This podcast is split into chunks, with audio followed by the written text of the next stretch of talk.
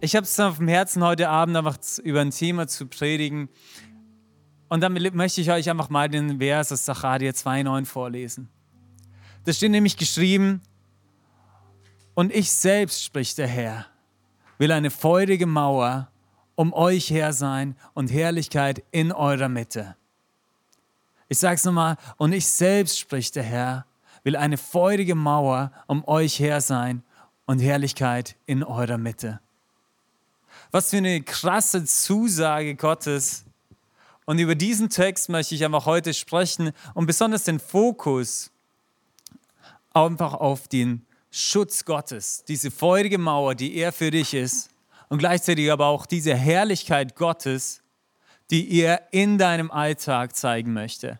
Ich habe im Teaser auf Instagram habe ich so ein bisschen beschrieben, wie Gott einfach deinen Verein, deine Familie, überall dort, wo Gott dich hingesetzt hat.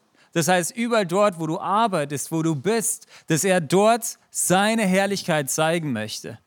Dass er dort durch dich wirken möchte. Und diese Zusage hier, ich möchte einfach auch mal ein paar Hintergrundinformationen geben. Wie hat Gott da gesprochen und zu welchem Zeitpunkt hat Gott da gesprochen.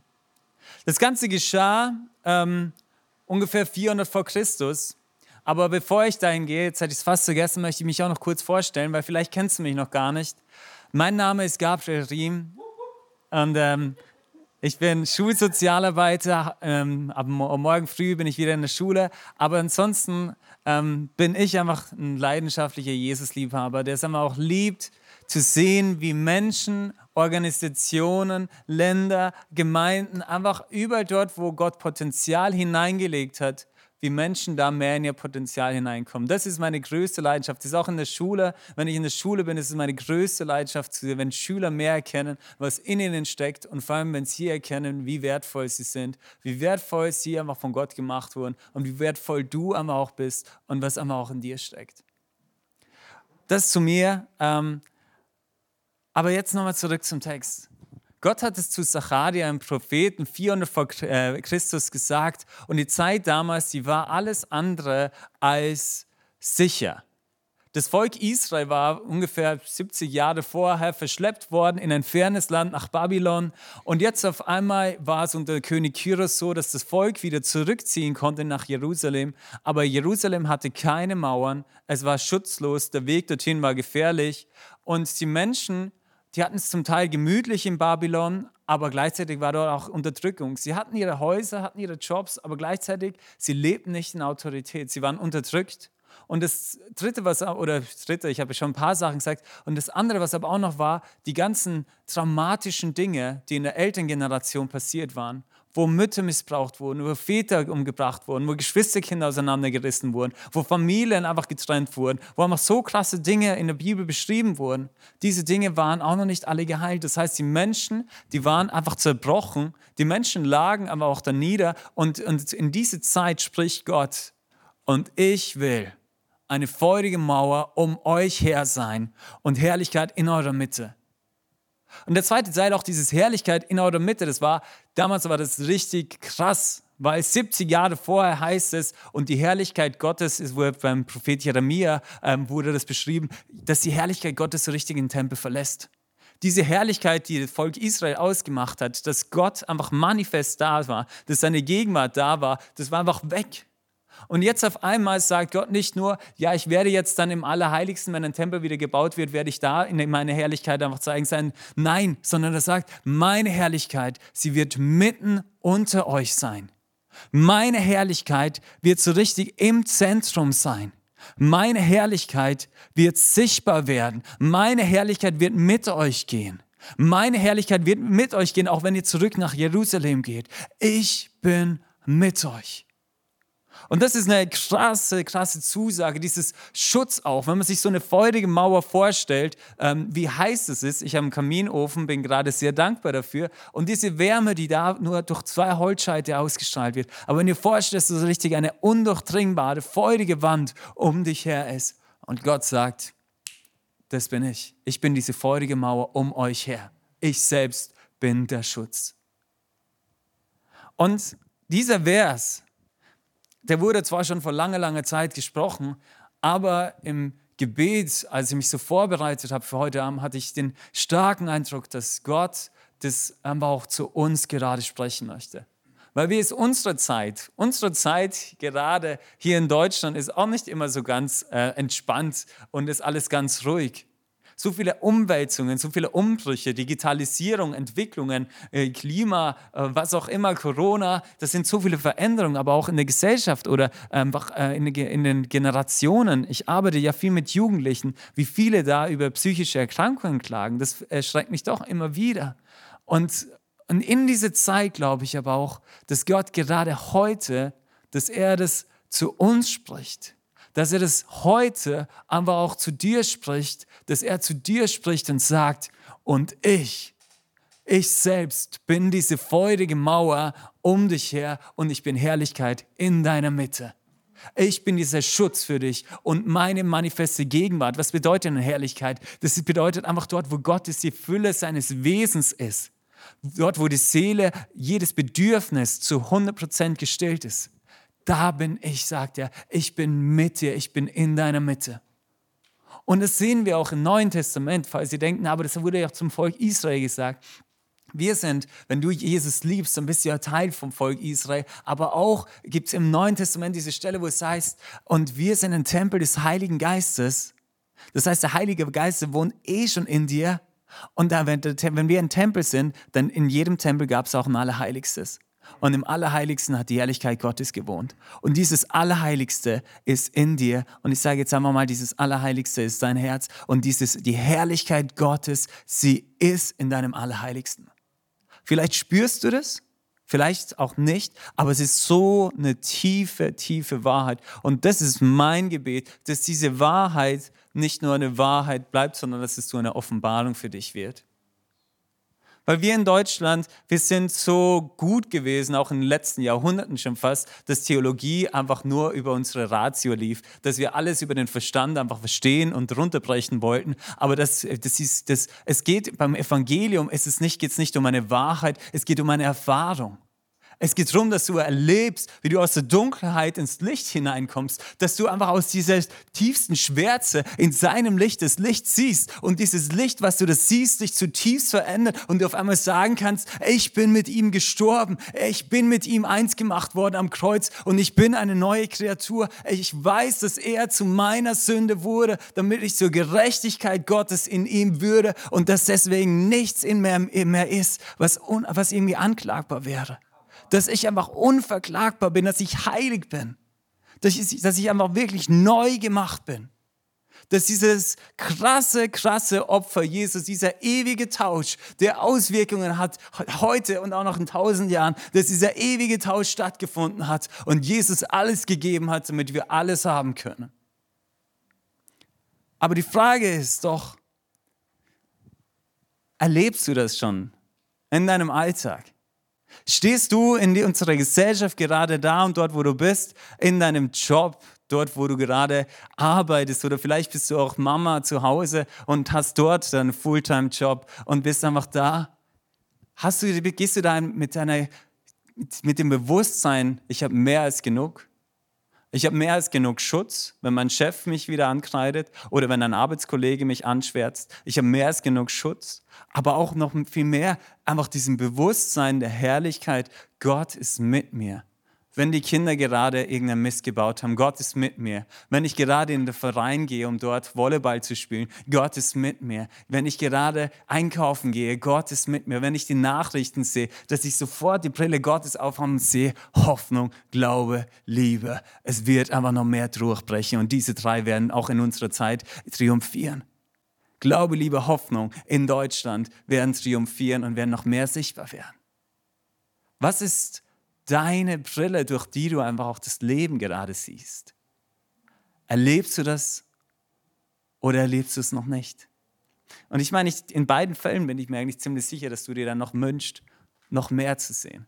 Wenn du es noch nicht erlebst, dass du sagen kannst, boah, ich wünsche mir, dass ich sagen könnte, dieses, äh, dieser Vers aus Zacharia 2,9, das ist, das ist für mich Wahrheit in meinem Alltag. Oder vielleicht sagst du einfach auch, ich wünsche mir aber noch mehr.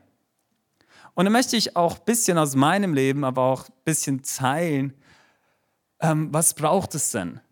Was braucht es, dass du das bei dir noch mehr erleben kannst, dass Gott dein Schutz ist? Und dass einfach seine Herrlichkeit einfach da ist. Und seine Herrlichkeit eigentlich eh tief in dir schon ist. Und du einfach immer schon mehr als genug hast an allem, was du dir jemals wünschen würdest. Wie kann diese Wahrheit zu dir noch für dich noch mehr zur Offenbarung werden? Und dann möchte ich euch eine Stelle aus Korinther 2, 9, also 2. Korinther 2, 9 vorlesen. Da sagt Gott so zum Paulus, nachdem er gerade gebetet hat, dass bei ihm ein Dorn aus dem Fleisch genommen wird, was auch immer das war. Manche deuten es als körperliches Leid, manche sagen, er konnte nicht, äh, nicht gut sehen oder auch hat er einen Sprachfehler oder auch es ist, weil er früher Christen verfolgt hat und es ihn so geplagt hat. Was auch immer es war, aber irgendetwas hat ihn an seine Grenzen gebracht, sodass er Gott wirklich angefleht hat. Gott, nimm mir das weg nimm mir das weg. Und das sagt Gott, lass dir an meine Gnade genügen, denn meine Kraft ist in den Schwachen mächtig. Lass dir an meine Gnade genügen, denn meine Kraft ist in den Schwachen mächtig. Und deswegen kann das der Schlüssel sein, dass der Vers aus Zacharia in deinem Leben noch relevanter wird? Kann das sein, dieser Vers in 2. Korinther 2,9, wo es so einfach so heißt, lass dir an meiner Gnade genügen, denn meine Kraft ist in den Schwachen mächtig. Kann das sein, dass das auch der Schlüssel ist, dass du es eigentlich in deinem Leben noch mehr erleben würdest? Was passiert denn, wenn du an deine Grenzen kommst? Wenn du an deine Grenzen kommst, auch äh, gerade in einer Krise, wenn du, wenn du an deine Grenzen kommst und nicht mehr weiter weißt, dann wirst du dir deiner eigenen Schwachheit bewusst. Und auch ähm, mein Vater hat im Obdachlosenheim in Wien gearbeitet und er hat oft, und da stand dieser Spruch, und als Kind habe ich ihn überhaupt nicht äh, verstanden, aber der stand so: Ist es nicht erst der Zerr und dann war ein Abstand, Bruch, der Offenheit schafft? Es ist nicht oft erst in dem Moment, wo ich selber wirklich merke, ich kann nicht mehr weiter, dass ich erst in dem Moment bereit bin, meine eigene Sicherheit loszulassen und Gott zu vertrauen, dass er doch meine Sicherheit ist? Ich kann dir auf jeden Fall sagen, in meinem Leben ist es so. Ich habe da meine Selbstschutzmechanismen, auch als Kind. Mein Name bedeutet Gott ist stark. Als Kind wurde mir immer gesagt, ja, du bist stark. Ich war, dachte mir, ich bin stark, ich gehe überall durch, ich schaffe alles, das kriege ich alles hin. Das waren meine, das war, und auch meine Selbstschutzmechanismen, die hatten sich schon früh aufgebaut. Zum Beispiel, Menschengefälligkeit war für mich etwas, was sich ähm, ähm, schon früh aufgebaut hat als Selbstschutzmechanismus. Einfach in der Weise, ich war auch das dritte von vier Kindern, aber es war einfach, wenn ich mich anpasse und den anderen gefalle und das tue, was sie sich wünschen, dann werde ich nicht verletzt. Dann bin ich sicher, und das hat auch zum Teil hat es auch funktioniert. Wenn ich mich anpasse, wenn ich, wenn ich nicht meine eigene, eigene Meinung sage, dann bin, ich, dann, dann bin ich sicher, dann werde ich nicht von den Leuten verletzt. Aber gleichzeitig habe ich auch gemerkt, besonders in den Teenie-Jahren, dass ich mich selber dadurch auch verloren habe. Weil sobald ich bei einer Gruppe dabei war, konnte ich nicht mehr zu meinen eigenen Werten stehen, sondern ich habe automatisch die Werte der Gruppe übernommen, weil nur wenn ich die Werte der Gruppe übernehme, bin ich es sicher. Und werde ich auch nicht verletzt. Und dieser Selbstschutzmechanismus, der hat mich aber auch da oft, ähm, den habe ich aber nicht nur bei Menschen einfach geglaubt. Das ist ja nicht nur das, was du bei Menschen glaubst, das glaubst du auch bei Gott. Und so war es bei mir so, dass auch wenn ich mich nur genug anstrenge, wenn ich mich Gott gegenüber richtig verhalte, dann wird er mich schon lieben und wird mich nicht verablehnen. Aber wehe, wenn ich dann einen Fehler gemacht habe. Dann war diese tiefe Furcht in mir, oh, jetzt lehnt er mich doch irgendwo ab und ich bin selber auf Abstand gegangen zu ihm. Und tief, drin, tief dahinter steckt nochmal was anderes. Wenn ich mich anstrenge, kann ich vor dem Menschen und auch vor Gott gut genug sein. Und wisst ihr, was das eigentlich ist? Tiefe Selbstgerechtigkeit. Ich schaffe es gut genug zu sein. Ich schaffe es gut genug zu sein und vor Gott einfach auch gerecht dazustehen, wenn ich mich nur genug bemühe. Da kann ich mich lang bemühen.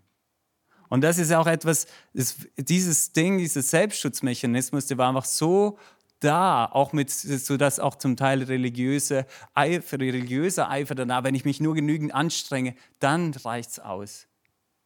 So dass es mir schwer fiel, Gottes Gnade anzunehmen und ich teilweise wirklich einfach immer erst in Krisen kommen musste, wo ich gemerkt habe, ich kann es einfach nicht allen recht machen Und erst in dem Moment, wo ich das einfach erkannt habe, ich kann es nicht, ich schaff's nicht, erst in diesem Moment, als ich meine Schwäche so richtig erkannt habe, konnte ich mein Herz überhaupt öffnen, dass seine Gnade in mir mächtig wurde und ich frei davon wurde, was Menschen über mich dachten, weil ich einfach merkte, seine Liebe und seine Gnade und seine Annahme ist zu 100 Prozent da.